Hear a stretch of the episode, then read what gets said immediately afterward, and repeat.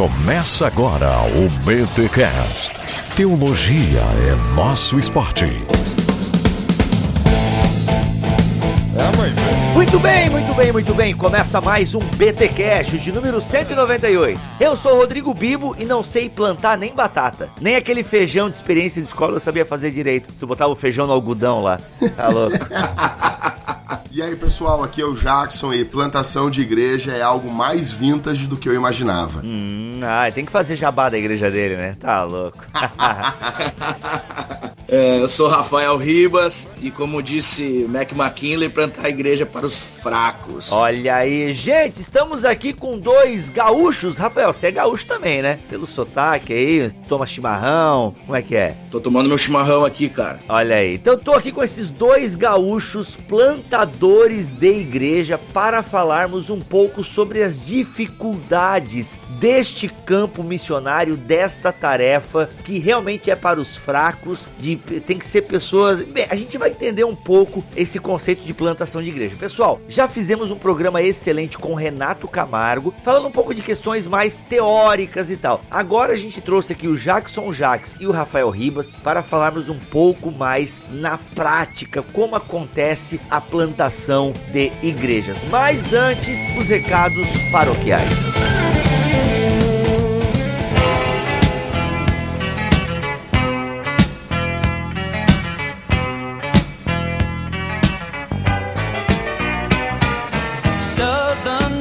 Muito bem, pessoal dos recados paroquiais dessa semana, presta atenção que a EBT vai lançar mais um módulo. O que, que você não sabe o que é a EBT? A Escola Bibotalk de Teologia. Galera, o módulo de Introdução à Teologia já está disponível para você fazer a sua matrícula nele. Quem é que vai dar o módulo? Eu, Joe, este que vos fala, vou estar lecionando para vocês aí. Gente, é uma introdução ao tema, né? Lembrando que a EBT, ela é uma introdução aos temas teológicos, ok? Ela vai te dar caminhos, ela vai te dar o panorama. É para você que nunca estudou teologia, quer estudar, quer conhecer um pouco mais, né, as doutrinas cristãs, o ambiente bíblico, a Bíblia Sagrada em si. Então, e vocês já tiveram esse módulo com o Alex que tá terminando História da Igreja Antiga. E assim, ó, galera tá aprendendo muito, aulas com muita qualidade e é claro, eu vou tentar manter essa qualidade do Alex aí. Gente, então vai ser muito bacana você estudar aí teologia comigo, com o Milho, com o Alex, outros professores que a gente está captando, mas o fato é, gente, que a EBT já é uma realidade e você aí, ó, com um investimento de 70 reais, o módulo, não é mensal, é o módulo e você escolhe o módulo que você quiser, ok? Então esse módulo de introdução à teologia também vai estar 70 reais e você já pode se inscrever no módulo. As aulas irão começar provavelmente no final de maio, ok? Mas você já deve se inscrever, aproveitar que você já recebeu aí o salário, não gastou tudo ainda, então já aproveita, se inscreve aí no módulo da EBT de introdução à teologia. O que é teologia? A possibilidade de fazer teologia. A teologia serve para quê? Qual o papel, o serviço da teologia? O que é dogma? O que é doutrina? O que é heresia? O que é ortodoxia? Vamos falar sobre as principais correntes teológicas, né? Como assim? Teologia católica, teologia protestante, teologia reformada, teologia pentecostal, teologia dispensacionalista, um pouco também da teologia que está sendo feita na América Latina e por aí vai. Ou seja, vamos introduzir esses temas, vai ser um papo muito legal. E o bacana também da EBT é que a gente vai procurar estar perto dos alunos para responder as suas questões, poder conversar sobre teologia. E agora a gente está com uma plataforma bem bacana, uma plataforma própria para o ensino à distância. Então, galera, o link para mais informações está aqui na descrição deste BTcast. Venha estudar teologia comigo, introdução à teologia, oito aulas, mas além dessas oito aulas, teremos também algumas lives de vez em quando, é, vídeos extras. Além do vídeo, você também terá o áudio para baixar, caso você não queira ver o vídeo. Pô, vou baixar o áudio aqui porque eu vou ver essa aula em forma de podcast e tal. Então vai ter também em forma de podcast, a gente vai tentar dinamizar ainda mais. A EB EBT tá aí, gente. A Escola Bibotalk de Teologia, ela existe para que você tenha uma introdução aos temas teológicos. Sabe quando a gente faz um BTcast e às vezes a gente não aprofunda tanto? Então, a EBT, a gente vai dar um passinho mais para frente, OK? Então, essa é a ideia da EBT, aprofundar e de maneira sistemática, né, vários assuntos. Provavelmente depois de introdução à teologia, já vamos vir com um módulo, né, sobre Deus, né, o módulo de teontologia e vai ser demais daquele jeito Bibotalk. Isso que é o importante. Ah, mas qual é o diferencial da EBT em relação aos outros cursos de teologia online? O diferencial é isso aí, é o Bibotalk, é o jeito Bibotalk de falar teologia. Beleza? Vai ter módulos aí, gente, que nós estamos preparando, que você até me engasguei todo aqui. Mas, gente, tem outros módulos que virão melhorança, né? Depois que for ordenado a pastor aí, que tomar, dominar a França, está preparando um módulo aí sobre os escritos de Qumran. Onde é que você vai encontrar isso, meu amigo? Sobre os escritos de Qumran. De maneira didática e melhoranzática, só aqui na EBT. Entre outras coisas boas que virão também por aí. Então, inscreva-se agora no módulo de introdução à teologia. Lembrando que você pode fazer isso agora, né? No mês de maio, você pode fazer a sua inscrição. Mas depois que o módulo já tiver começado, você tá ouvindo esse BTcast em junho. Pô, tô ouvindo isso agora. E o curso já tá rolando. Pode se inscrever a qualquer momento no módulo. Essa é a vantagem. Se o módulo tá no final, você pode se inscrever. As aulas estão todas ali disponíveis para você e o professor também, Joe, aqui disponível para vocês. Tá bom, gente? Então, EBT, Escola Bibotalk de Teologia com o módulo Introdução à Teologia. Galera, estamos chegando no BTcast 200!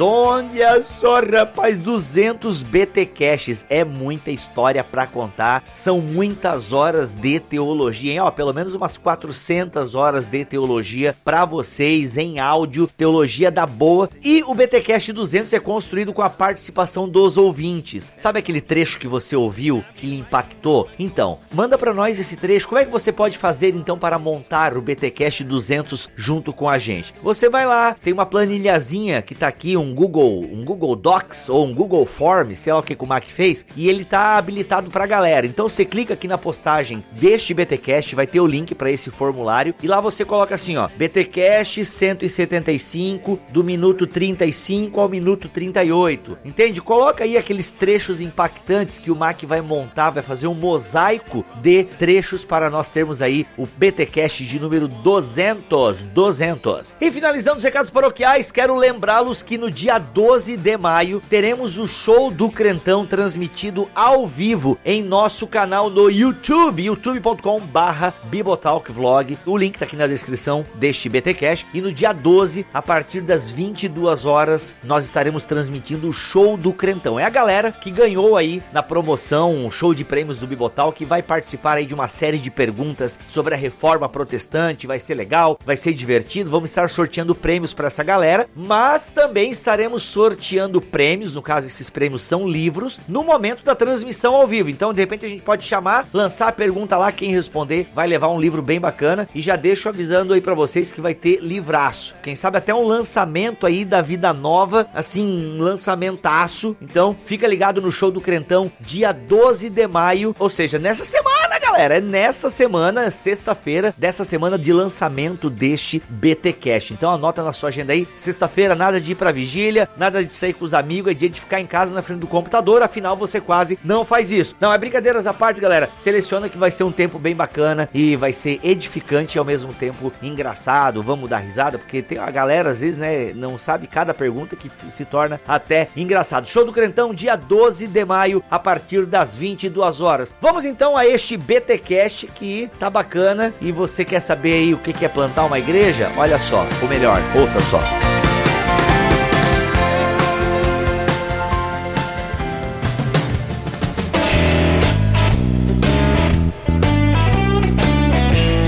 Muito bem, estou aqui com o Jackson Jax, Rafael Ribas. O Jackson Jax, de alguma forma, é, é, conhecido até entre as pessoas do Facebook e tal. Já participou aqui de um BTcast faz anos, hein, Jackson? Anos, anos, anos. Faz uns três ou quatro anos que o Jackson Jax participou aqui sobre evangelismo. Evangelismo. Evangelismo, né? Foi muito legal, inclusive. E o Rafael Ribas é amigo do Jackson e por indicação do Jackson tá aqui também plantando igreja. Eu queria que vocês, pra gente começar pelo começo, contassem um pouco a história de como vocês resolveram plantar uma igreja, porque nós temos aqui, até onde eu sei, duas histórias diferentes, né? E, e, e motivações diferentes para a plantação de igreja. Começar com o Jackson Jax, que já é um pouco conhecido da galera. E quem não conhece o Jackson, mas mesmo assim, Jackson, te apresenta, diz de onde tu é e conta para nós como começou esse teu processo de plantação de igreja, os inícios. Bom, eu nasci em Porto Alegre em 1982, amo essa cidade aqui e a história da nossa igreja começa mais ou menos em 2012, quando basicamente alguns fatores adiantaram um sonho que eu tinha lá para os meus 40, 45 anos de idade. Eu tinha o sonho de plantar uma igreja, só que algo adiantou esse sonho e a igreja basicamente ela caiu no meu colo. fui obrigado a cuidar de um monte de gente. Um pastor aqui da região metropolitana, ele pegou o dinheiro dos membros, foi descoberto que ele batia na esposa, ele fazia, acontecia muita coisa errada. Uh, ele é acusado de três casos de estupro. Nossa, mano. E a igreja, ela basicamente, que tava com ele, alguns irmãos, amigos meus, eles pararam de congregar. E eles pediram, assim, Jackson, nós não podemos começar umas reuniões numa segunda-feira. Tu vem aqui numa reunião, traz uma palavra, a gente canta uns louvores. Eles estavam preocupados com os filhos deles, né? Sim. Ô, Jackson, só uma pergunta. Isso não era a tua igreja, tu era membro de outra igreja normal. É, eu era membro de outra igreja. Ah, tá. Né? E isso, esse caso é de uma outra igreja. Sim, entendi. Não era a igreja que você congregava, né? Não, não, não, não. Tanto que a, a igreja que eu congregava, até a denominação que eu congregava, uh, processou esse cara pelo que ele estava fazendo, entendeu? Ele foi expulso da, da denominação, fugiu para os Estados Unidos, depois voltou. Eu nem sei onde anda agora esse cara. Então, assim, eh, o que, que acontece? Esse povo tá machucado e eles pedem, assim, Jackson, tem como a gente fazer uma reunião nas segundas-feiras? E começou assim. Então, comecei a pregar o evangelho para esse povo bem machucado e eu começo nas segundas-feiras pregar. Só que eu, eu, eu, começo a notar que eu tenho que chamar esse povo também ao arrependimento, porque tem muita mágoa no meio do povo. E aí, cara, as nossas primeiras reuniões eram num salão de festas. Vinham adventistas, vinham discípulos do Kenneth Hagin e era uma bagunça, cara, era uma bagunça. E daí a gente nota que é até proibido tu fazer reuniões em, em salões de festas, a gente pensa assim, não, a gente tem que começar isso aqui em algum lugar. Então, no dia 19 de maio, foi no dia de Pentecostes de 2013, a gente lança a Vintage aqui em Porto Alegre. Tá, e como é que foi esse teu é, desprendimento? Porque você tinha a sua igreja onde você congregava. Você tinha quantos anos, Jackson? Em é, 2013 eu tinha. Eu tava com 30 anos. 29 para 30 anos. Tá com quanto agora? Eu tô com 34. E no caso, como é que foi? Tu se desligou, daí, pessoal, tô saindo daqui para ir cuidar de umas ovelhas lá. É isso aí. Então, eu cheguei pro meu pastor, na época, na época, ele sentou comigo, ele concordava que eu fosse pregar pro pessoal na segunda-feira, só que ele eu trabalhava quase como pastor também nessa igreja que eu congregava, né? Quando eu fui falar com ele num primeiro momento, ele veio para mim, ele não concordou que eu plantasse igreja, só que eu não tinha o que fazer com esse povo,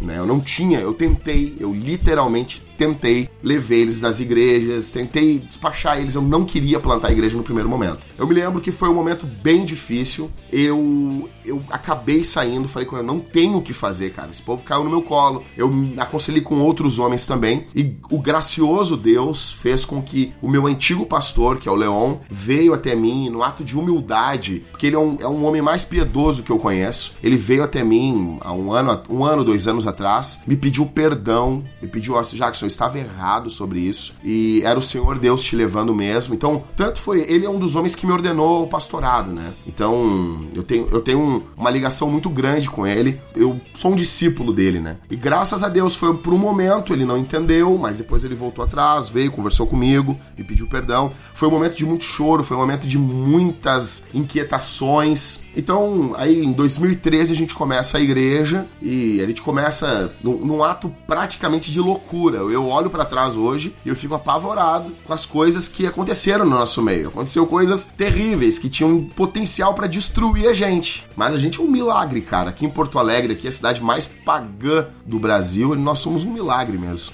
Nós temos sementes, mas só se começarmos a plantar. Eu te ensino como fazer. E Rafa, a tua experiência, até onde parece que o Jackson me contou, é um pouco diferente. Conta pra nós como é que surgiu essa ideia de plantar igreja em outro lugar. Você tá aí nos quase nos confins da terra, como é que é isso daí? Se apresenta pra galera e conta a tua história. Eu sou Rafael Ribas e eu vim pra Santa Maria em 91. Eu tô com 33 anos e em meados de 2014 eu conheci a fé reformada. Na realidade, eu conheci a fé reformada em 2011. E então comecei a congregar em uma igreja tradicional reformada. E em meados de 2014 eu sempre tive uma veia bem missionária na minha vida, né? Uh, acredito que seja um chamado, um dom, uma vocação. E, por exemplo, quando eu era neopentecostal, tinha aqueles negócios de célula uh, e diziam para levar uma pessoa nova na célula, né? Uhum. Eu lembro que um dia eu levei 14. Nossa, mano. levou uma nova célula. é, eu levava uma congregação, tipo, a, a reunião era começava às 19, eu ia pro centro a uma hora da tarde, ia pregando o evangelho, vem me segue, e chegava com todos os caras da rua, todo mundo. Então eu sempre tive essa veia bem evangelística, né? Eu tive um passado terrível, né? Eu tive uma vida criminosa aí que eu não me orgulho e não tenho nem vontade de falar, coisa bem pesada mesmo. E então sempre fui um pregador da rua, assim, né? Digamos, um evangelista. E então, em meados de 2011, quando eu conheci a fé reformada, eu continuei nessa pegada, né? Sim. Como sempre. E só que a galera que eu levava para a igreja, ela não entendia realmente o evangelho. Ela não entendia as músicas que eram antigas do século 15, 16, a quais eu amo, né? Eu amo o inário e amo cantar músicas do hino, mas essa galera não entendia. O pastor, por exemplo, orava dizendo: "Ó oh, Senhor, mantenha-nos incólumes na tua presença, que não fiquemos claudicando aqui a colar. é, então, Nem eu sei que é, é isso, cara. Deus me livre, tá louco. É, então era, era assim mesmo, cara. Eu não tô exagerando, entendeu? Então eu pregava o evangelho debaixo de uma árvore pra uma galera, por exemplo, que tava no crack. E aí quando eu largava os caras dentro da igreja, eles queriam sair para fumar um cigarro no meio do culto. Eles diziam para mim, eu não tô entendendo nada. Rafa volta a pregar pra gente debaixo de uma árvore e a gente não entende nada. E eles começaram a pedir por que tu não começa uma igreja? Por que tu não começa uma igreja? A gente não entende esses caras. E era muita gente, Bigo, era muita gente mesmo. Eu comecei ensinando o catecismo de uma forma bem contextualizada e eu ensinava dia a dia nas casas e acabou que chegou num tempo que era mais gente do que dias na semana. E associado a isso haviam grandes problemas dentro da denominação, problemas sérios que eu sentava periodicamente e tratava com a liderança de forma bem amável. E eram coisas com relação aos principais pontos de uma igreja bíblica, né? Então acabou num determinado momento que depois de eu sentar três, quatro, cinco vezes com lágrimas nos olhos, eu percebi que era o momento de sair. Eu me aconselhei também, como Jack, com outros pastores. Eu me lembro que eu até me aconselhei até com Josemar Bessa pessoalmente e outros pastores mais que eu considerava referência. E então eu nem sabia o que era plantar igreja, nem sabia que existia esse termo, nunca pensei nisso, não sabia se eu podia fazer isso, mas comecei comecei, em meados de 2014, no ano da Copa do Mundo, também em maio, também aí na semana do Pentecostes. não foi nada programado, mas. Isso é profético, amém ou não amém? Ah, amém. Então, começamos a plantar uh, uma igreja aqui em Santa Maria, no coração do Rio Grande do Sul. E é isso aí, mais ou menos. E no caso, essa igreja, é porque eu achava que você estava ligado a alguma denominação, mas não, você começou uma denominação do zero também, então. É, eu comecei do zero, uma, uma igreja independente, depois de um ano, uh, missionários batistas cruzaram no nosso caminho e eu dei pouso para eles, né? 14 pessoas da igreja batista ficaram dormindo na nossa igreja e eles se encantaram com o trabalho e perguntaram se eu não queria ser filho deles, né? Se a nossa igreja não queria se vincular e ele seria a nossa igreja mãe. Pastor Fábio Borges, da primeira igreja batista em Rio das Pedras, que é uma comunidade onde foi gravado Tropa de Elite 2, no Rio de Janeiro. Uma comunidade onde a igreja está lá há 38 anos, no centro e na frente do maior baile funk da América do Sul, né? E aonde ali já tem aquelas UPPs, como é que chamam, né? Essas paradas aí. Essas paradas aí do Rio de Janeiro lá, né? É milícia, tá ligado? Isso, a milícia. É milícia, não tem polícia, Isso. é milícia. Se roubou, eles cortam o braço. Então. Isso, bem nessa. É bem pacífico lá, né? Uhum. Então, o Fábio é um cara que eu amo muito, meu pastor e amigo, né? E então ele, ele me estendeu a mão junto com o pastor Daniel Teixeira também, que é um outro amigão meu, e meu pastor também, meu mentor. E esses dois caras aí abraçaram o nosso campo e começaram a ser, como igreja, uma igreja mãe pra gente. Então nossa igreja se tornou batista e hoje a nossa igreja é uma igreja vinculada à Convenção Batista Pioneira, que é da Alemãozada, né? Tô ligado. É a igreja ligado. alemã, os batistas uh, raiz. Todo mundo fala alemão, menos eu aí na igreja. Sim, inclusive eu tive aula. Tem a Faculdade Batista Pioneira, ali em Juí, né? Então, eu tive aula com o, o Clayton Kunz, Claro, conheço. com a Marisete. Com e a gente certeza. grava muito com o André Heinck. O André Heinck também tem uma ligação com o pessoal da Pioneira ali, na série Os Outros, né? Então, conheço toda essa galera aí. Olha aí, tudo gente boa. Tudo pó na gente. Tudo gente fina. Tudo gente fina, os alemão que come pão com chimia, né? Costa de chimarrão, chimarrão, chimarrão. Chimarrón, é. Nós temos sementes, mas só se começarmos a plantar. Eu te ensino como fazer.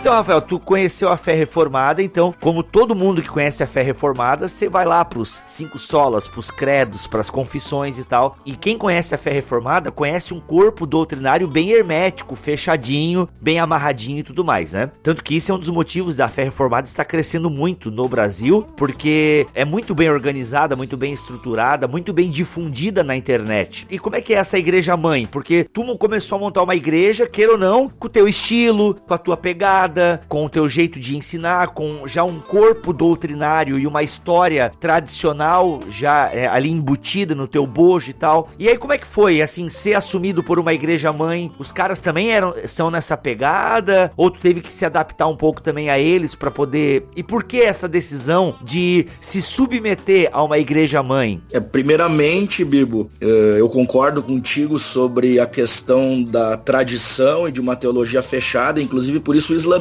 cresce muito, né? Em uma época de relativismo, de, de pós-modernismo, as pessoas buscam basilar né, a fé, né? Elas procuram absolutos, né? Então, o conjunto de regras são placas, né, que definem muito bem aonde você deve ir, aonde você deve ficar e como fazer as coisas. Então, por isso também cresce até mesmo o islamismo, né, como eu falei. Então, quem vai para a tradição reformada e vem de um contexto meio louco, né, o pentecostal procura o quê? Procura uma firmeza, procura, né, um fundamento mais sólido. E foi assim comigo. Então, realmente eu fui pro outro extremo, né, da fé, digamos assim, abracei todo o pacote presbiteriano e O Jackson Jackson concorda com isso.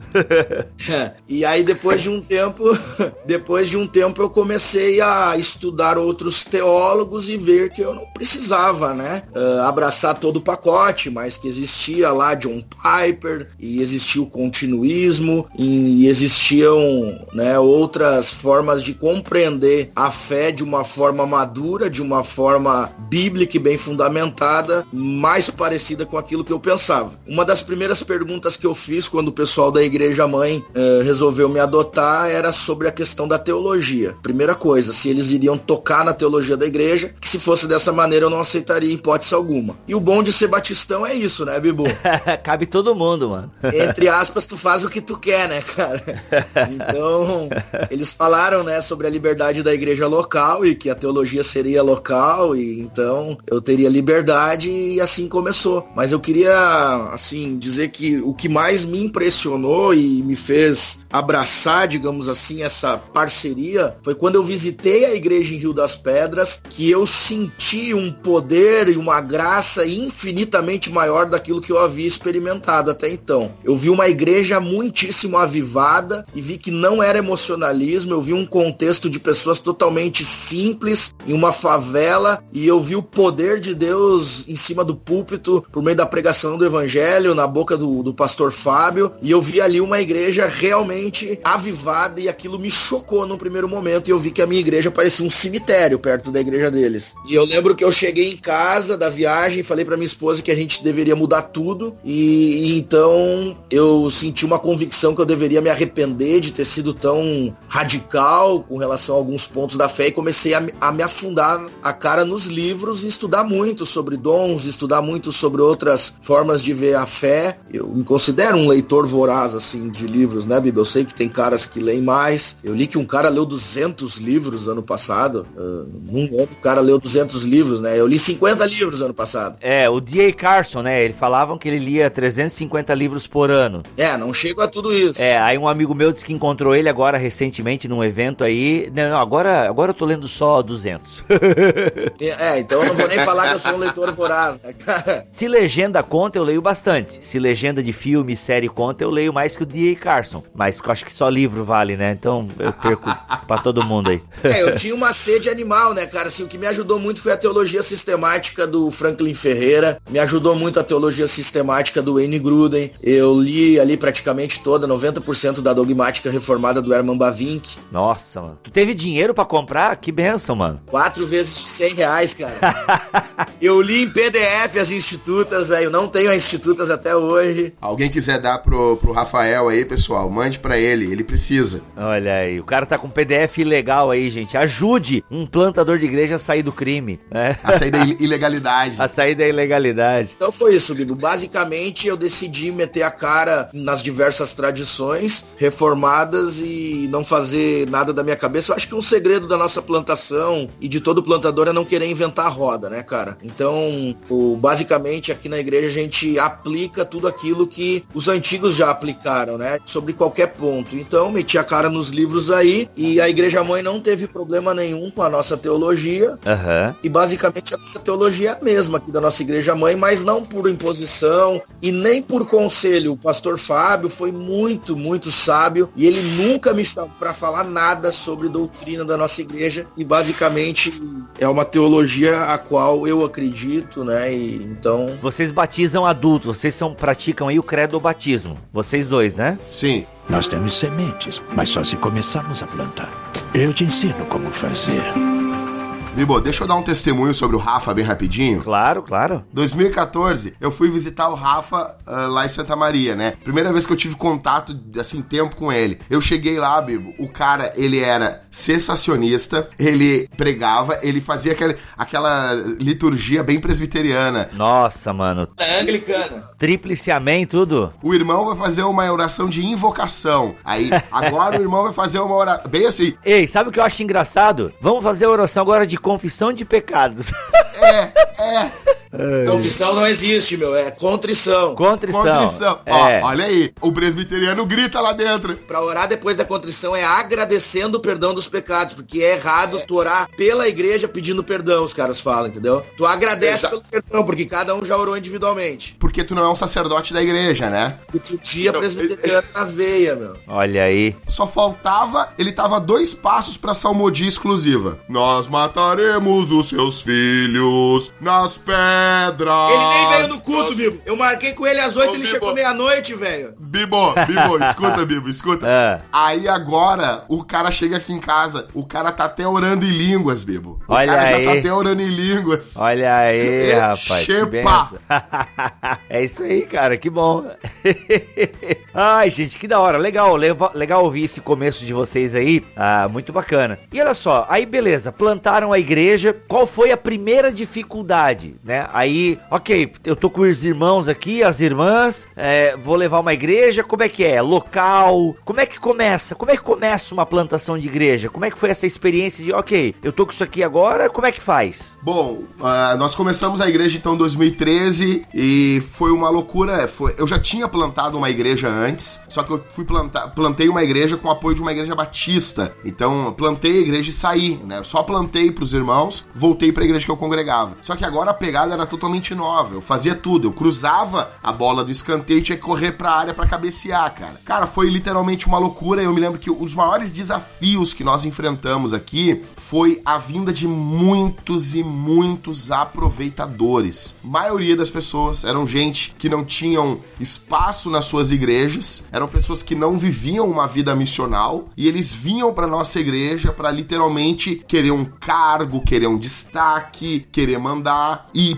por incrível que pareça, Bibo, eu tive muito problema com irmãos mais velhos. Eu tinha uma ânsia de ter gente velha na igreja. Por quê? Para um plantador de igreja novo, quando tu tem pessoas mais velhas na igreja, é quase que um troféu. Tu tá provando que o teu trabalho não é uma aventura. Tu não é um grupo de gurizada, gente nova, se aventurando em plantar uma igreja. Quando tu quer uma plantação de igreja séria mesmo, tu quer sair dessas similaridades com qual é essa igreja que tem aí onda dura. Tu não quer se parecer com isso. Então, tu, infelizmente, tu corre para um outro extremo. E eu passei a paparicar as pessoas mais velhas da, da igreja. E eu passei a ser praticamente um carrasco com os jovens, com Caraca. o pessoal mais novo. Uhum. E eu me lembro, cara, de jovens chegando pra mim dizendo assim: Jackson, eu tô ah, vendo pornografia, né? E eu me lembro de eu quase massacrar o cara. Não ter paciência, não ter amor. E daí, quando eu vejo. Quando caiu a ficha, foi quando eu descobri que um irmão de quase 60 anos da nossa igreja tava dormindo com um garoto de programa e ele tava ah, batendo na mulher e bebendo que nem um louco. Caraca, mano. E eu paparicando o cara, meu. Então, eu comecei a dar mais atenção para as pessoas mais jovens e passei a não me preocupar mais com a fotografia, porque daqui a pouco, meu, tu acaba pregando no culto de domingo pra internet. Tu acaba fazendo coisas pra querer te provar, sendo que a Bíblia manda a gente se apresentar a Deus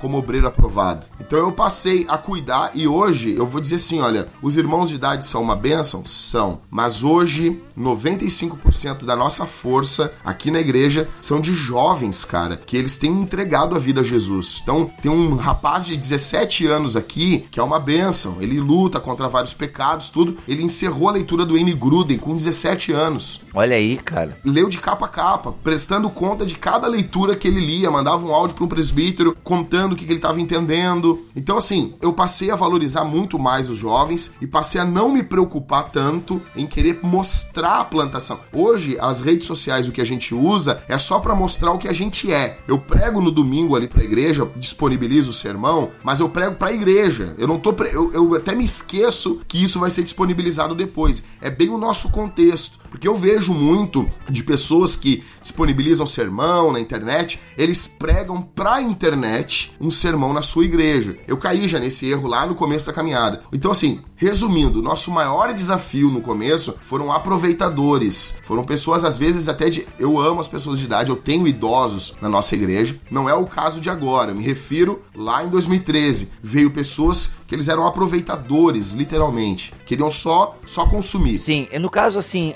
ah, eu percebo que toda igreja, aqui em Joinville, a plantação de igreja mesmo, acho que eu só conheço uma, né, de uma presbiteriana e tal. Mas abre muita igreja em Joinville. E eu não chamo de plantação, por quê? Porque é uma igreja grande que um pastor lá discorda do outro, sai e abre o movimento dele. Então aqui em Joinville tem muita igreja assim. É aquele velho jargão, né? Visão mais visão igual divisão.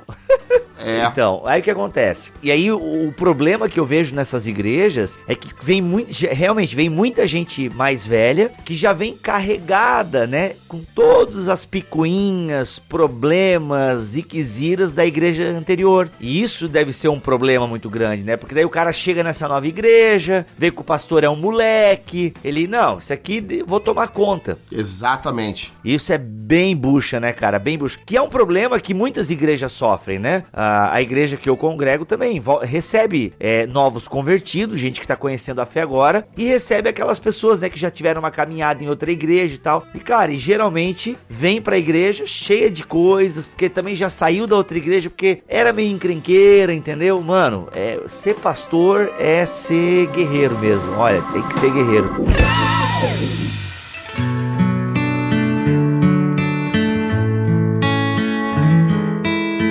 Só pra concluir aqui, o que tu falou é tão isso como o que tu falou que eles vêm de uma igreja e eles querem continuar servindo a Deus do mesmo jeito nessa igreja. É os crentões, entendeu? São os crentões. Cara, eh, por isso que a gente tenta hoje se focar em não cristãos pregar o evangelho para não cristãos, porque encher a igreja de crente é o mais fácil, cara. É fazer convite, é, séries de sermões expositivos, ah, venha ouvir a palavra pura do evangelho. Isso é convite para crente na internet, entendeu? O cara tem que tentar se focar em não cristãos, porque senão, meu, o que vem de gente assim, e normalmente quem vem falando mal da antiga igreja vai dar problema. Uhum, é, bem nessa mesmo. E Rafa, como é que foi a tua experiência, Rafa? Qu- Qual foi a primeira dificuldade, assim, que tu percebeu quando, caramba, agora eu sou o pastor da bagaça aqui, como é que é? A primeira dificuldade, como o Jack bem falou, é o pastor praticamente fazer tudo sozinho. Pintar o prédio da igreja, comprar tudo sozinho,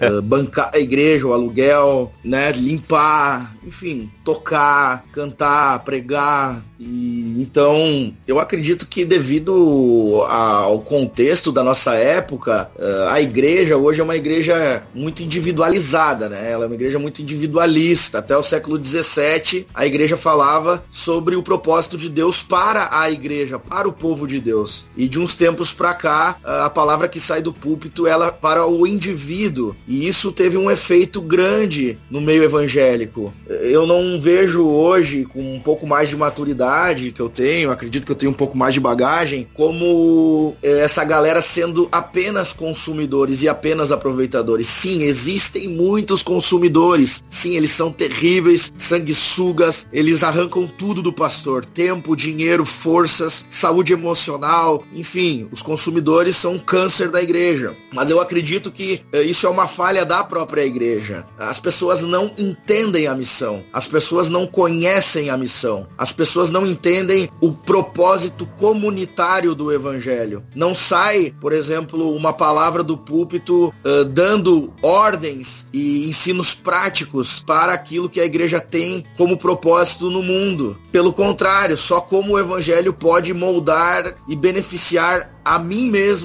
como um indivíduo único e quase sozinho em cima de uma montanha, né? Sim. Então, eu acho que esse é um grande problema e então muitas pessoas chegam à igreja sem ter nem noção do que, que é um plantio, do que, que é uma plantação de igreja, do que, que é uma missão. E realmente, como o Jack falou, eles chegam querendo saber, poxa, então o que, que uma igreja em plantação pode fazer bem para mim, né?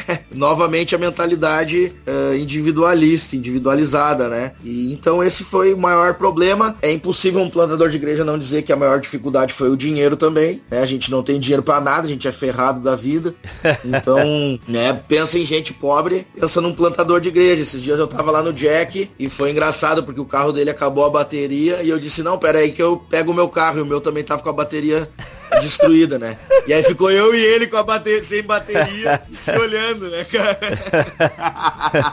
Plantador de igreja é igual seminarista. E o carro é ganhado, né? O carro já ganhou de alguém, inclusive. Com certeza, meu carro aí, graças a Deus, alguns irmãos ajudaram e hoje eu pude comprar um carro. Uhum, que da hora. E no caso, pela fala do Jackson, eu já percebi um pouco qual foi a mancada que ele deu no começo do ministério. E, Rafa, assim, tu olhando para trás agora, que erro tu acha que tu cometeu que tu falou, putz, se, se eu pudesse pegar o DeLorean, eu voltava ali e faria diferente a bagaça? Acredito que o principal erro do pastor uh, é a falta de experiência, né? Não são erros que, ele, que eles erram, nós não erramos por querer, lógico, isso é chovendo molhado, né? Sim, sim. Uhum. E eu percebo que o Jack, quando ele abordou os erros dele, ele falou de uma falta de sensibilidade. Eu acredito que todo pastor tem essa falta de sensibilidade e ele sempre leva pro lado ruim da coisa, como eu já falei anteriormente ah, essas pessoas são apenas interesseiros. Poxa, mas será que eles não precisam aprender as implicações do evangelho? Poxa, será que eles sabem? Será que alguém ensinou para eles o que é uma missão e que o propósito de Deus para as nossas vidas é maior que um propósito individual? Então eu massacrava as pessoas no púlpito por meio da pregação. Ao invés de ensinar as pessoas, eu cobrava demais das pessoas. E hoje eu vejo que eu não posso cobrar as pessoas naquilo que elas não entendem e não aprenderam. Eu só posso cobrar cobrar depois que elas entenderam. Então acredito que o maior erro foi a falta de sensibilidade da palavra que saía do púlpito e também a falta de contextualizar e aplicar a palavra de Deus para o nosso contexto. Acredito que essa dureza que vem um pouco de uma raiva né, e de um inconformismo, todo jovem tem essa questão de ser um revolucionário, né? E o plantador de igreja ele tem isso nele quando ele começa a plantar a igreja ele acha que vai mudar o mundo da noite para o dia. Então ele descarrega descarrega toda a sua ira, toda a sua raiva, toda a sua indignação no púlpito e os irmãos não recebem isso também.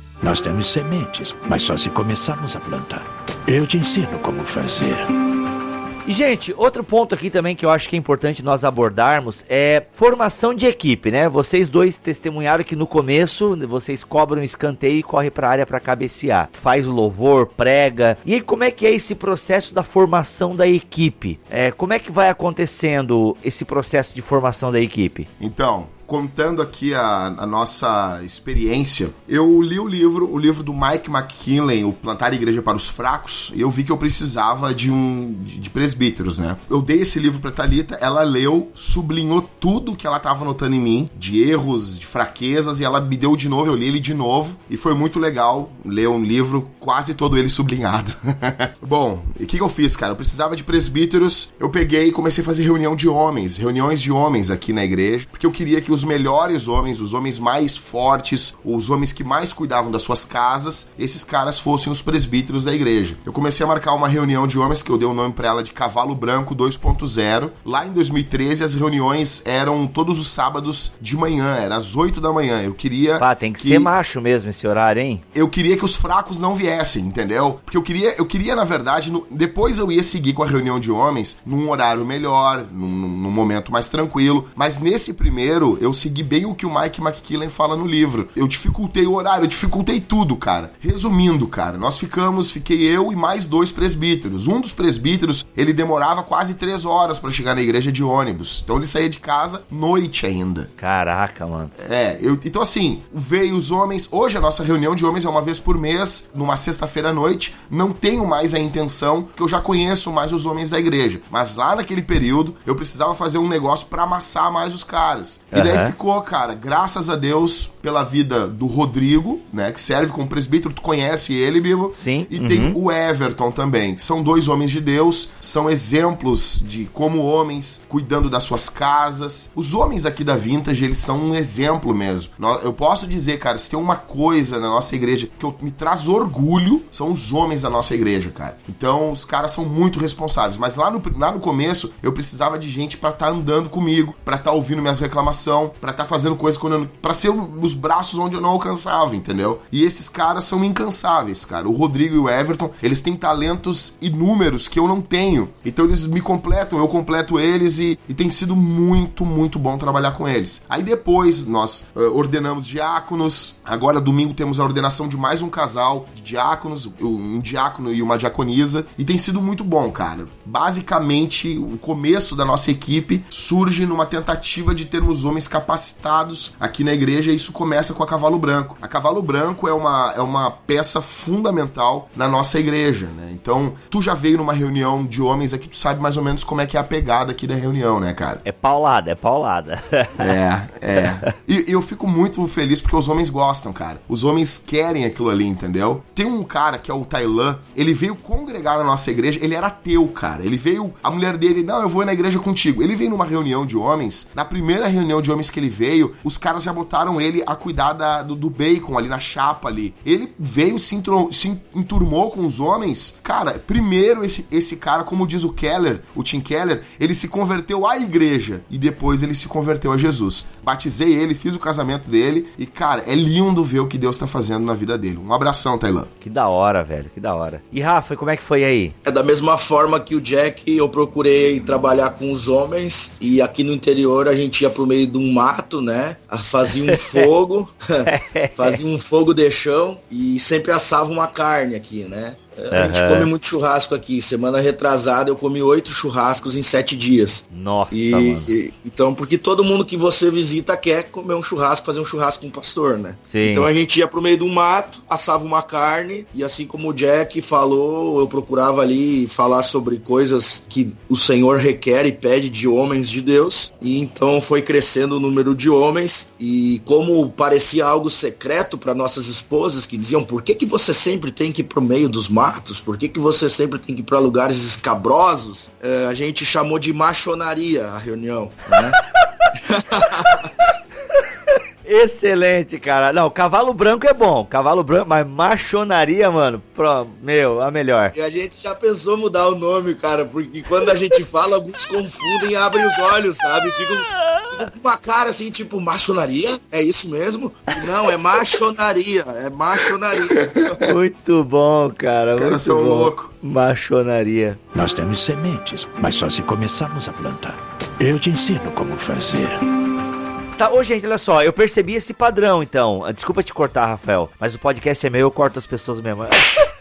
Ô, então, eu percebi então esse padrão. Por que essa ideia de focar nos homens? Ah, Rafael, tu pode responder, inclusive, pra manter essa linha. E pelo que eu vi, é aquele conselho. Como é, qual é o nome do livro que vocês estão citando aí constantemente? Do McKnight aí, como é que é? O plantar igreja é para os fracos. Quem que é o cara? Mac McKinley. E ele é qual é a editora? Editora Fielita. Fiel. Ah, legal. Tá, então, ô, ô, Rafa, depois que tu continuar a tua linha de raciocínio que eu interrompi, é por que essa ideia de focar nos homens? Daí tu já emenda também a resposta a essa minha pergunta aí, por favor. Então, nessas reuniões, nós aprendemos que uma sociedade, ela fica em pé ou ela cai mediante a nobreza dos seus homens. Se nós formos olhar para a história, existem três livros aí seculares, entre aspas, que falam sobre a história da virilidade. Eu acho que é da editora Vozes, tá? São livros grossos, livros grandes e falam sobre a história da masculinidade de todos os tempos. Eu recomendo a todos os homens lerem. Nós vamos ver que desde a antiguidade, homens fortes fazem uma sociedade forte. E não seria diferente dentro da igreja. A igreja, ela é carregada nas costas basicamente pelos homens. As mulheres e as crianças só seguem e imitam aquilo que os homens fazem. E então, daí surge a necessidade de homens serem trabalhados e chamados para a, a missão de Deus. Eu sempre dou um conselho a pastores plantadores que se certifiquem de que os homens da sua igreja se sintam afeminados por não estarem contribuindo na missão.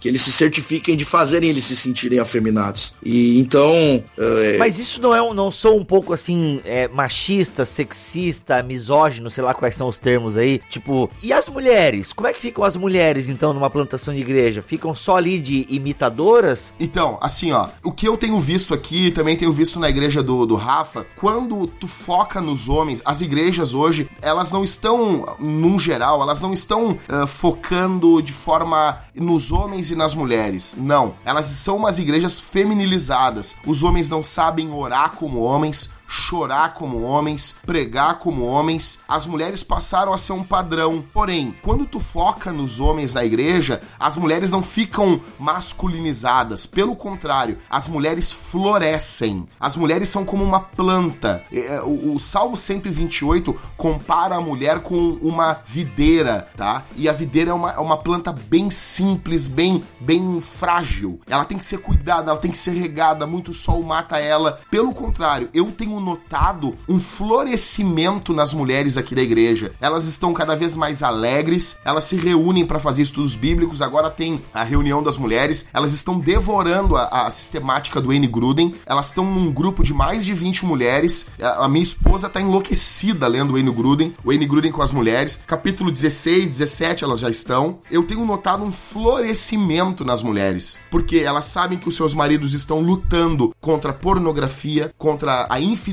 conjugal. Então, o que eu tenho visto aqui é literalmente o contrário que eu também desconfiava. Poxa, vamos nos focar nos homens? Eu tenho visto um florescimento das mulheres aqui na igreja, cara. E tem sido lindo. Elas estão cada vez mais ativas, trabalhando mais a igreja, servindo mais, entende? Basicamente eu tenho visto isso. Tá, é porque assim, ó, legal, muito bacana isso daí. Só pra eu entender, porque assim, existem mulheres que às vezes são mulheres é, mais de frente, digamos assim. E parece ter isso no Novo Testamento, né? Por exemplo, como é que vocês lidam com é, essa ideia de Priscila e Áquila, né? O fato de o nome dela vir, vir primeiro, alguns dizem que ela, digamos, estava tinha um certo destaque, a própria Lídia. Eu entendi agora a tua fala, Jackson, ficou bacana isso e tal, mas só pra gente entender, porque às vezes a mulher talvez ela se destaque mais. E vocês devem ter isso na comunidade de vocês. O cara é um pouco mais pacífico. Eu não tô dizendo que ele é bunda mole, que eu acho que vocês já querem chamar o cara de bunda mole. Calma aí. Mas é questão de personalidade. E a mulher é mais expansiva, mais pra frente, mais pá, pá, pá. Como é que vocês lidam com isso, então, diante dessa perspectiva que vocês adotaram? Então, Bibo, todo contramovimento ele tem seus excessos. Por isso, todos querem o Bolsonaro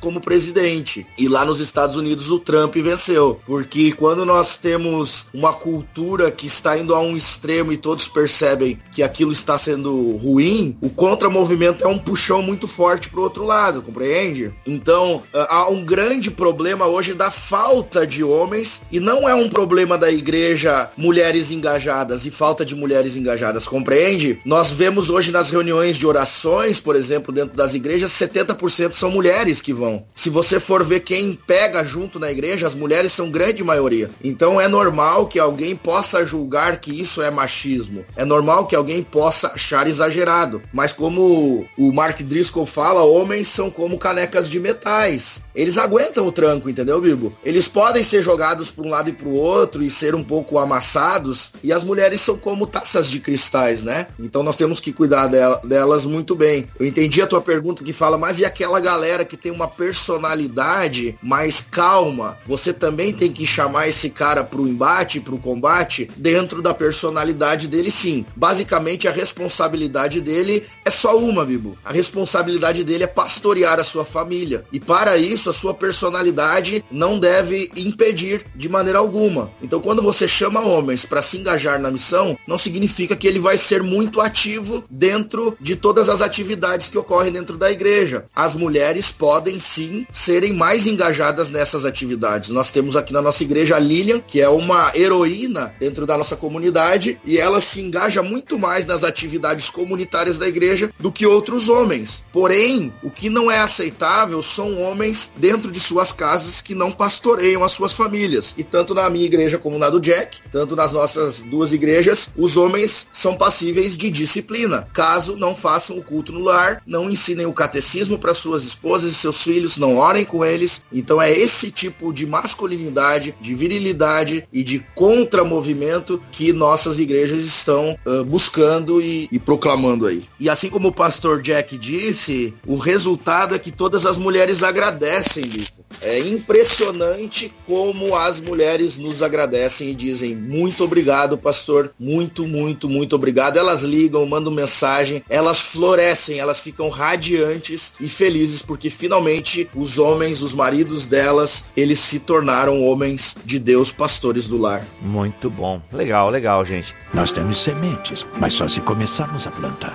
Eu te ensino como fazer.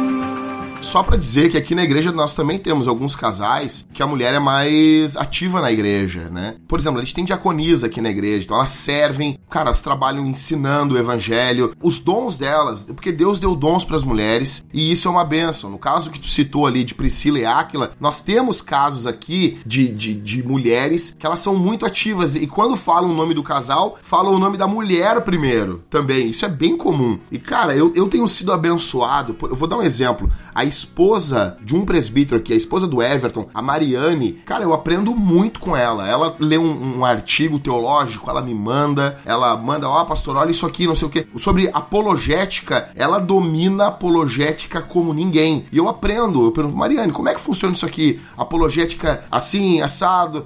Ela domina muito. Ela entrava no grupo do, da ateia e ela se fingia de, de, de uma pessoa que não crê em Deus e começava a discutir com os caras. Ela levou vários e vários ateus a reconhecerem que existe um criador. É fantástico. Eu aprendo muito com ela. Que da hora, velho. Cara, os dons dela, ninguém nega isso. Só que o que acontece? Essa mesma Mariane, ela é grata a Deus pela forma que a gente trabalha, porque o marido dela é um líder dentro do lar. Ela teve doente agora com problema no coração. O marido dela dormiu todas as noites no hospital com ela. Eles tinham menos de um ano de casado. Ele cuidando, provendo, se preocupando. Ele é um protetor. E ela é muito muito ativa. Em alguns momentos, ela é esposa de um presbítero. Em alguns momentos, ela é mais ativa que ele. Só que ela é cuidada por ele. Ele é fantástico. Ele é um exemplo. Só para contar um caso bem rápido para vocês, tem o caso aqui da Zanda, que é uma serva de Deus aqui na nossa igreja. Ela tem 20 e poucos anos. Ela é mãe, ela é casada com o irmão aqui, com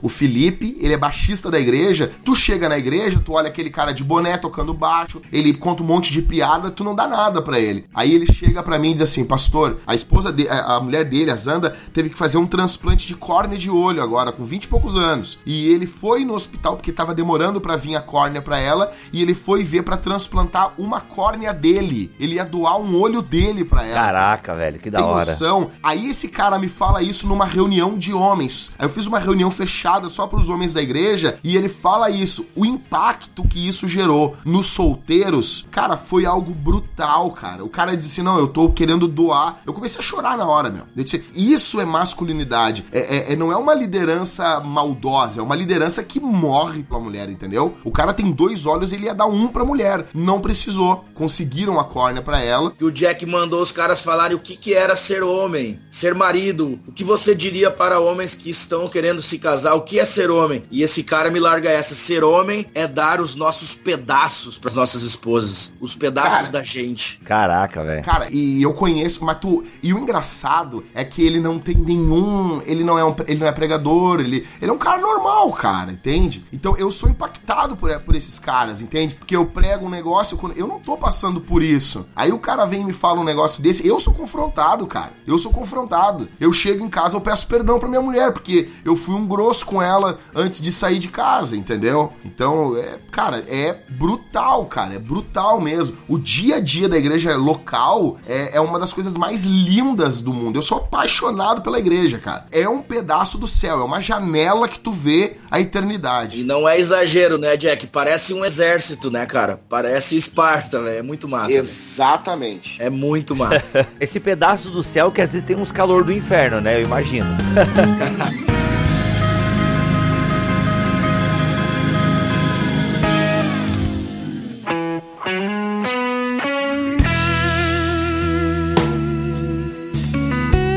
Gente, é, o Jackson tocou na questão da família. E como é que é a família nessa pegada toda? Porque às vezes o cara tá nessa vibe, né? E como é que vocês lidam com. Como é que é a família nesse processo de plantação de igreja? Então, Bibo, todos falam que o coração da igreja é o coração do pastor. É segundo o coração do pastor. E todos sabem que o coração do pastor depende do cuidado da sua esposa. Então é fundamental a esposa uh, ser uma pessoa que ama a Jesus e a missão, porque ela cuida do nosso coração coração, né? Ela cuida de nossos corações. Então todo pastor plantador, ele vai sacrificar entre aspas a sua família. Ele vai ter que levar a sua família a viver coisas que missionários vivem, extremos. E se nós fôssemos contar histórias aqui, acho que todo mundo ia chorar das nossas esposas servindo na missão, sem condições nenhuma emocionais, psicológicas e levadas ao limite. Quando eu digo sem condições nenhuma, é levadas ao limite das suas condições. E ali o Espírito de Deus uh, elevar, né, fortificar elas e elas florescerem uh, sempre. Então nossas famílias elas sofrem sim todo o impacto e a carga da igreja, elas, elas choram conosco, elas sacrificam conosco e isso é muito triste, mas nós aprendemos que aquilo que Jesus nos ensinou realmente é verdade quando isso acontece, que todo aquele que perde a sua vida ganha e as nossas esposas começam a desfrutar de coisas que que só homens que doaram as suas vidas no ministério vivem. Existem presentes de Deus a missionários e pessoas que entregam suas vidas pela obra de Deus. Isso não os faz superior de forma alguma, porém eles começam a experimentar a presença, o falar de Deus de uma forma muito diferente, muito especial. E o contentamento, principalmente, no Senhor. E então elas participam da morte, sim, elas participam do sacrifício, mas também elas são beneficiadas e participam dessas dádivas e desses dons que são né, as graças do Espírito e o contentamento no Senhor de poder participar da obra do Senhor ativamente e ver que realmente Jesus Cristo nos basta, realmente viver é Cristo, morrer é lucro e elas podem experimentar um pouquinho do que Paulo, do que os outros apóstolos e os outros homens que deram a vida no campo missionário experimentaram e isso faz toda a diferença. Esse é o galardão das nossas famílias e isso basta. Ó, meu, cara é pastor falando, né? O Rafa é pastor, meu. Então, cara, olha, basicamente o, no cuidado da família aqui, o que vai fazer diferença, no meu ver, é quando a igreja passa a entender que ela também tem que cuidar da família do plantador e do pastor, né? Do pastor plantador. A igreja hoje aqui, ela já tá notando isso. Então, isso tem dado mais tranquilidade para mim, para minha esposa. Então, eu vejo que ainda a igreja não tem condições de pagar um salário, uh, fazer algo, mas é, ela, com o que tem, ela já tá fazendo, já cuidam da minha esposa. É, cara, é loucura. Começa começo de mês, todos os irmãos vêm, trazem alguma coisa. Olha, eu comprei para mim, comprei para ti também. E eles, eles não compram coisas de baixa uh, qualidade, eles compram exatamente o que eles compraram para eles, eles compram pra gente também. Então, eu noto que a minha esposa tem sido cuidada. Então, graças a Deus pela igreja, a igreja tem cuidado dela. E, só que isso demora tempo.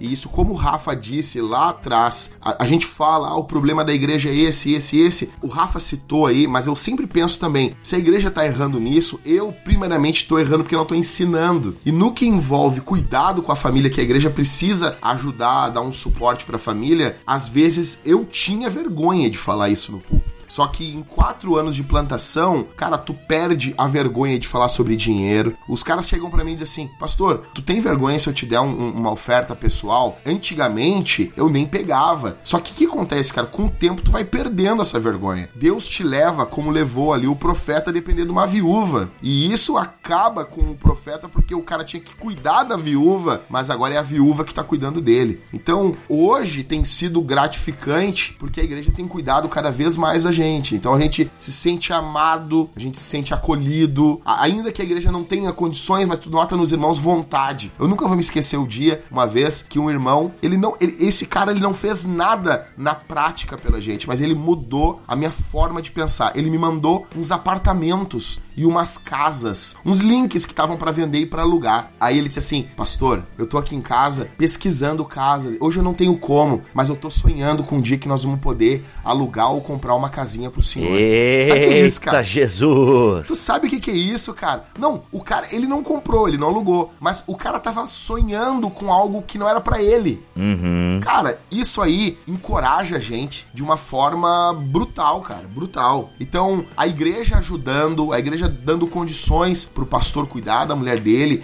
essa igreja vai ter um pastor de, com muito mais qualidade. Até porque, cara, a mulher, ela cuida do homem dentro de casa. Ela é a figura, citando aqui uma frase do Driscoll, a mulher é a figura mais próxima de Deus que um pastor tem. O pastor tem que dar liberdade para a mulher, o plantador, para a mulher chegar e dizer assim: "Meu amor, eu não tô vendo tu ler a Bíblia. A minha esposa tem essa liberdade." Ela disse assim: "Olha, faz uns quatro dias que eu não te vejo com livro nenhum na mão. O que, que aconteceu? Hum, eu sei até que a tua esposa fala. Como é que é o nome dela? Esqueci. A, Sa... a, a, Thalita. A, Thalita. a Thalita chega assim pro Jackson. Jackson, sai do Facebook. É, é verdade, mas ela diz, basicamente, quando a igreja começa a cuidar da gente, a mulher, ela vai servir, porque o principal papel da mulher, do pastor, não é ser dirigente de coral, não é ficar cuidando uh, reunião. o principal papel da mulher, tipo, a minha, a minha esposa não cuida da reunião das mulheres aqui na igreja. Ela ajuda, as mulheres pedem, ela ajuda, ela serve, mas ela não, não lidera a reunião das mulheres. O principal papel da mulher, do pastor, é cuidar do pastor, cara, entendeu? Ela é uma, uma pastora dentro da casa, entendeu? Ela é uma. Cara, é, um, é os olhos de Deus, cara. É fantástico. O homem cuida dela, mas ela também cuida do homem. Ela é uma ajudadora, né, cara? Eu, eu acho assim, quando a igreja entende isso, eu acho que é fantástico. É fantástico mesmo. Nós temos sementes, mas só se começarmos a plantar. Eu te ensino como fazer. Então, outra coisa que eu gostaria de falar é sobre essa grande militância que existe contra ofertar, contra o dízimo, por parte daqueles que sofreram algum trauma dentro da igreja. Essa galerinha, ela milita contra o pastor, a sua família e o dízimo e as ofertas e acabam militando contra o próprio Deus, porque enquanto a gente vive de joelhos implorando ao Senhor para mandar alguma oferta para poder pagar a conta da luz, da água, essa galera fica falando que o pastor quer viver dos outros como se ele fosse um canastrão, um aproveitador. E pelo contrário, o pastor tá tendo que juntar moeda para pagar a conta da luz, porque muitas vezes ele ofertou um terreno que ele tinha para a igreja, entende, Bibo? Muitas vezes o pastor ele investiu 10, 20, 30, 40 mil. Muitas vezes o pastor investiu todo o tempo dele, a saúde dele. Bom, se tu olhar uma foto do pastor Jack há cinco anos atrás, tu vai ver. Não, o Jackson tá acabado. O Jackson tá Parece acabado. incrível o caso de Benjamin Button, aquele, né? Cara, Isso. é, então, a gente, a gente doa a nossa vida, a gente doa a nossa família na obra e, e então falar contra cuidar da família do pastor, esse, esse, tipo de coisa vem do mais profundo inferno. É, até essa questão de dinheiro ela é mesmo. É, imagino que para quem tá plantando igreja é uma dificuldade, né? É uma barreira, porque para tudo a gente precisa de dinheiro, não adianta para alugar um lugar, para você ou comprar um lugar, para você ter ar condicionado, pagar a luz, tudo é grana, entende? E, e como a gente vem de contextos, né, onde o dinheiro é, porque assim, o povo brasileiro sofre com dinheiro em todas as esferas, né? São os políticos que roubam nosso dinheiro, são pastores que roubam nosso dinheiro e a galera fica machucada mesmo, como vocês estão falando. Então, é uma coisa que tem que ser trabalhada assim, é, e eu vejo que até na igreja onde eu congrego, né, o cuidado que o pastor tem que ter para falar de dinheiro, para não suar, é realmente uma, uma, uma, questão bem importante. E até nessa parada aí do, do, do pastor, tem uma postagem do Jackson que eu achei muito boa. De vez em quando o Jackson faz umas postagens muito boas no Facebook, de vez em quando ele acerta. é, e foi uma fantástica, que é, ele falou assim, ó, gente, é, eu sei que o Jackson tá aqui, ele poderia falar, né, mas eu quero falar. é, é, aquela postagem tua do, do pastor no restaurante caro, Jackson. Tipo, gente, se você vê um pastor num restaurante caro ou num hotel caro, né, e se ele é um pastor plantador de igreja, pode ter certeza, alguém pagou para ele estar lá, né, porque a galera julga mesmo, né, ah, o cara é plantador de igreja, mas tava lá naquele, naquele restaurante que é 200 pila o prato, né, é, o cara é plantador de igreja, mas foi na conferência da Fiel, ah, o cara é aquilo, porque sempre tem a galera para falar, mas não se dão conta que tem muitos irmãos que estão cuidando do pastor. E uma, e uma coisa que a galera tem dificuldade, cuidar do pastor significa dar também um almoço para ele num restaurante top da cidade. Significa, pastor, pega aqui ó a chave de casa da minha casa na praia e vai lá passar um final de semana, entendeu? Vai lá passar a tua segunda-feira na minha casa lá. E ó, pastor, deixei uma reserva no restaurante top pro senhor almoçar aí, entende? Aconteceu isso comigo que uh, tem pessoas que às vezes elas não querem uh, te dar um dinheiro, te dar alguma coisa, elas querem te dar aquele agrado, aquele mimo, Sim, né? Elas não querem dar oferta para a igreja, né? Elas querem dar pro pastor mesmo. É, exato. O que, que, acontece? Mas às vezes eles não vão te dar nenhum dinheiro, eles vão te dar um mimo direto. Olha, olha o que aconteceu comigo. Eu fui uma vez almoçar, uh, jantar num restaurante que, cara, o prato era quase 500 reais. E eu e minha esposa comendo deu, deu, deu, deu mil reais lá. O cara quis pagar isso pra gente. E eu me lembro que a gente não tinha dinheiro para trocar o gás em casa, entendeu? Daí sai uma foto no Facebook contigo comendo num restaurante que só as pessoas de mais alto padrão comem, e daí tu não tem dinheiro para trocar o, o, o, teu botijão de gás. Tu acha que os irmãos vão, vão, vão se animar depois? Ó, vou, vou perguntar se o pastor tem dinheiro para trocar o botijão de gás dele. Eles nem perguntam, cara. Às vezes eu fico até com medo de ir em alguns locais, porque, cara, as pessoas acham que tu tá nadando na grana. E não, cara, não tá. Tu vai participar um pouquinho do mundo de cada irmão. E às vezes tem um irmão que tem mais condições, pessoas de outra igreja, e aí tu participa disso, mas, meu, tu participa e tu já volta pro teu mundo. Aconteceu uma coisa muito legal, que a igreja nos deu dois vouchers, acho que é assim que fala, pra gente ir, eu e minha esposa, no nosso aniversário de casamento. Na verdade, eles deram antes para nós, o ano passado, eles deram dois vouchers e dava 150 reais pra gente jantar no Dado Beer, que é um restaurante bacana aqui. Eu me lembro que eu fui, fui eu e minha esposa, nós comemos e faltou ainda 25 reais. Eu tive que completar ainda o, o restante. Na saída do restaurante, eu olhei para minha esposa e disse assim: Meu amor, tu gostou de comer aqui? Aí ela disse: Ah, eu gostei. Meu amor, tu aproveitou comer aqui? Ela disse: Ah, aproveitei. Meu amor, tu, tu gostou de tudo isso? Ah, demais. Daí eu disse, que legal, porque tu nunca mais vai voltar aqui. Tu é casada com um pastor e não com um empresário, entendeu? então alguém pode ver o cara lá no Dado Beer ou no Outback. Eu nunca fui no Outback. Se alguém quiser me levar, pode me levar. Eu, cara, eu nunca fui no Outback, mas se tu vai num local bacana como esse, alguém te vê lá, pensa, pô, o cara tá nadando no dinheiro. E não é, cara. Não é. Eu tava contando os pila pra botar gasolina no meu carro e voltar pra casa, entendeu? É por isso, cara, que rede social, quanto menos foto tu colocar, menos tu falar da tua vida melhor, né? Porque infelizmente a galera, a maioria não entende, né? Nós temos sementes, mas só se começarmos a plantar. Eu te ensino como fazer. Gente, para nós caminharmos para o final do nosso bate-papo, eu sei que tem muitas outras coisas que nós poderíamos falar aqui, mas eu queria que vocês é, dessem né, conselhos é, o que, que foi assim aquele conselho, aquela palavra rema, brincadeira, mas aquele conselho assim que foi bom para vocês e que vocês gostariam de compartilhar com quem tá pensando em plantar uma igreja, quem já tá no processo de plantação? Rafael, eu queria assim que tu desse aquela palavra final para os plantadores de igreja ou para quem tá numa igreja, enfim, aquilo que você acha que é essencial na vida de uma igreja. Então, Bibu, sem querer espiritualizar as coisas, mas existem coisas que devem ser espiritualizadas com certeza. Martin Lloyd Jones, no livro dele Avivamento, ele fala que o maior problema da igreja é que ela está acostumada com problemas corriqueiros e tratar esses problemas com soluções corriqueiras. E plantar igreja é mais do que um problema, uma dificuldade ou um desafio corriqueiro. Plantar igrejas é enfrentar dificuldades infinitamente maiores, dificuldades espirituais infinitamente maiores. Então, apesar de os problemas de hoje e se demonstrarem aparentemente diferentes, a solução para todos os desafios da igreja é o mesmo. Apóstolo Paulo é enfático em dizer que devemos ser cheios do Espírito Santo. Então, não tente plantar uma igreja na força do seu braço. Os discípulos os apóstolos, os doze, estavam acostumados com uma porção do Espírito Santo sobre eles, então eles conseguiam realizar os trabalhos missionários aos quais eles foram enviados por Jesus de forma muito tranquila. Mas chegou um determinado momento em que se apresentou uma situação que eles foram totalmente impotentes. Então Jesus chega para eles e fala: Isso aqui é diferente. Os problemas que vocês estão acostumados são de uma ordem. Esse problema é mais elevado. Esse problema é de uma ordem espiritual totalmente diferente. E é necessário um poder do céu totalmente diferente para vencer esse tipo de problema. Jesus ensinou que ali aquele tipo de desafio era sobre um desafio muito mais profundo e que vinha do mais profundo inferno e que desafios muito mais profundos nos pedem poderes muito mais altos. Então ensinou ele sobre a necessidade de jejuar e de orar e de ter uma vida no poder do Espírito Santo. Então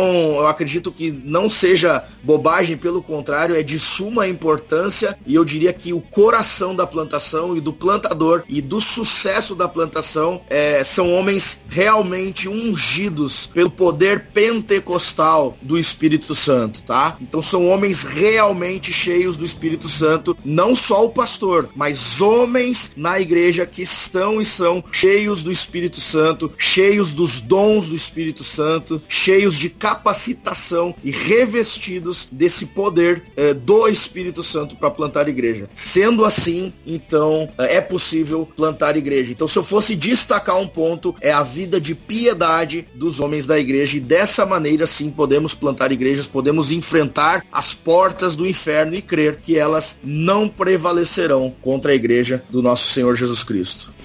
amém. Amém, amém. Eu vou, eu, daqui a pouco eu vou me atirar no chão aqui, meu. O Rafa, meu, ele tem, um, ele tem uma graça de Deus. O pessoal do BTcast, convidem o Rafa para pregar. Quem tá ouvindo esse podcast, convidem esse cara. O Rafa é um anjo pregando. O Rafa é um homem de Deus pregando. Vocês têm que ouvir esse cara pregando. Olha aí.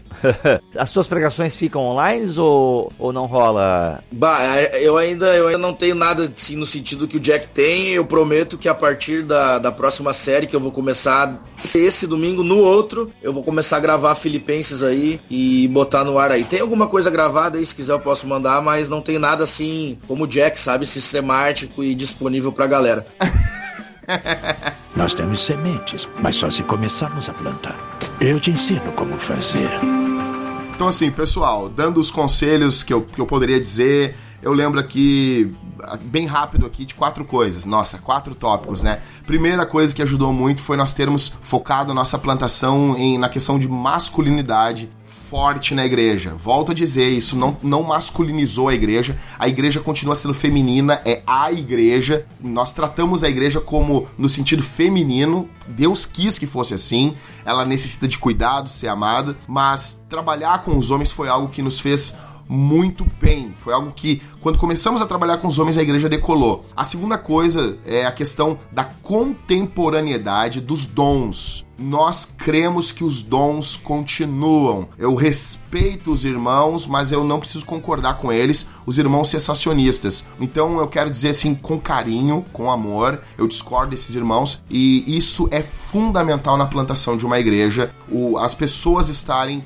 acreditando, confiando que os dons são para hoje ainda, tá? Porque a pessoa pode, como diz o Bibo aí, suplantar, a pessoa pode abafar o dom. Por isso que Paulo diz para Timóteo: desperte o dom que há em ti. Ou seja, a pessoa pode não despertar o dom. Uh, a terceira coisa que eu, que eu aconselharia é a questão da teologia reformada, mas aí pegando a parte boa da teologia reformada, não jogando ela fora por causa de tantos debates que nós temos na internet. A teologia reformada é uma benção. Então eu, eu pediria que vocês que estão ouvindo lessem Wayne Gruden, John Piper, Carson, lessem esses caras que estão praticamente trazendo o novo calvinismo. Eu, eu sou mais da linha do novo calvinismo, não tanto do calvinismo antigo, tá? Então, lê essa pegada, mais esses novos teólogos, Keller, que estão trazendo aí vindo com o calvinismo para o século 21. E última coisa, a igreja ser uma igreja missional, não ser uma igreja voltada para os seus programas, ser uma igreja voltada para fora, tá? Ser uma igreja voltada para o mundo, ser uma igreja voltada para o perdido, uma igreja que olha com atenção para o não cristão. Eu sei que vai ter um monte de gente, ah, mas a igreja tem que se preocupar com ela, o culto é para ela. Paulo disse: se porventura entrar alguém na igreja e ver todos vocês falando em línguas, não vão considerar vocês como loucos? Ou ou seja, Paulo estava preocupado com o que o ímpio iria pensar da igreja sim, senhores. Então, nós temos que ter uma igreja que a pessoa não cristã, como o Rafa disse lá no começo, ela entenda a igreja. O maior elogio, a coisa que eu fico mais feliz que eu recebo é quando as pessoas vêm depois da pregação, as pessoas que visitam a igreja pela primeira vez, elas dizem assim: pela primeira vez eu entendi o que um pregador dizia. Isso é o maior elogio que eu posso ganhar. Então, são essas quatro coisas: masculinidade, dons, teologia reformada e uma pegada missional final. Seria esses conselhos que eu daria. Então eu ratifico aí os três pontos. Se quiser abrir mão da teologia reformada, vocês podem abrir. Dá para fazer igreja sem teologia reformada também.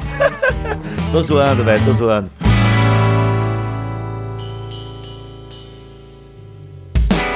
Ooh, ain't got no home.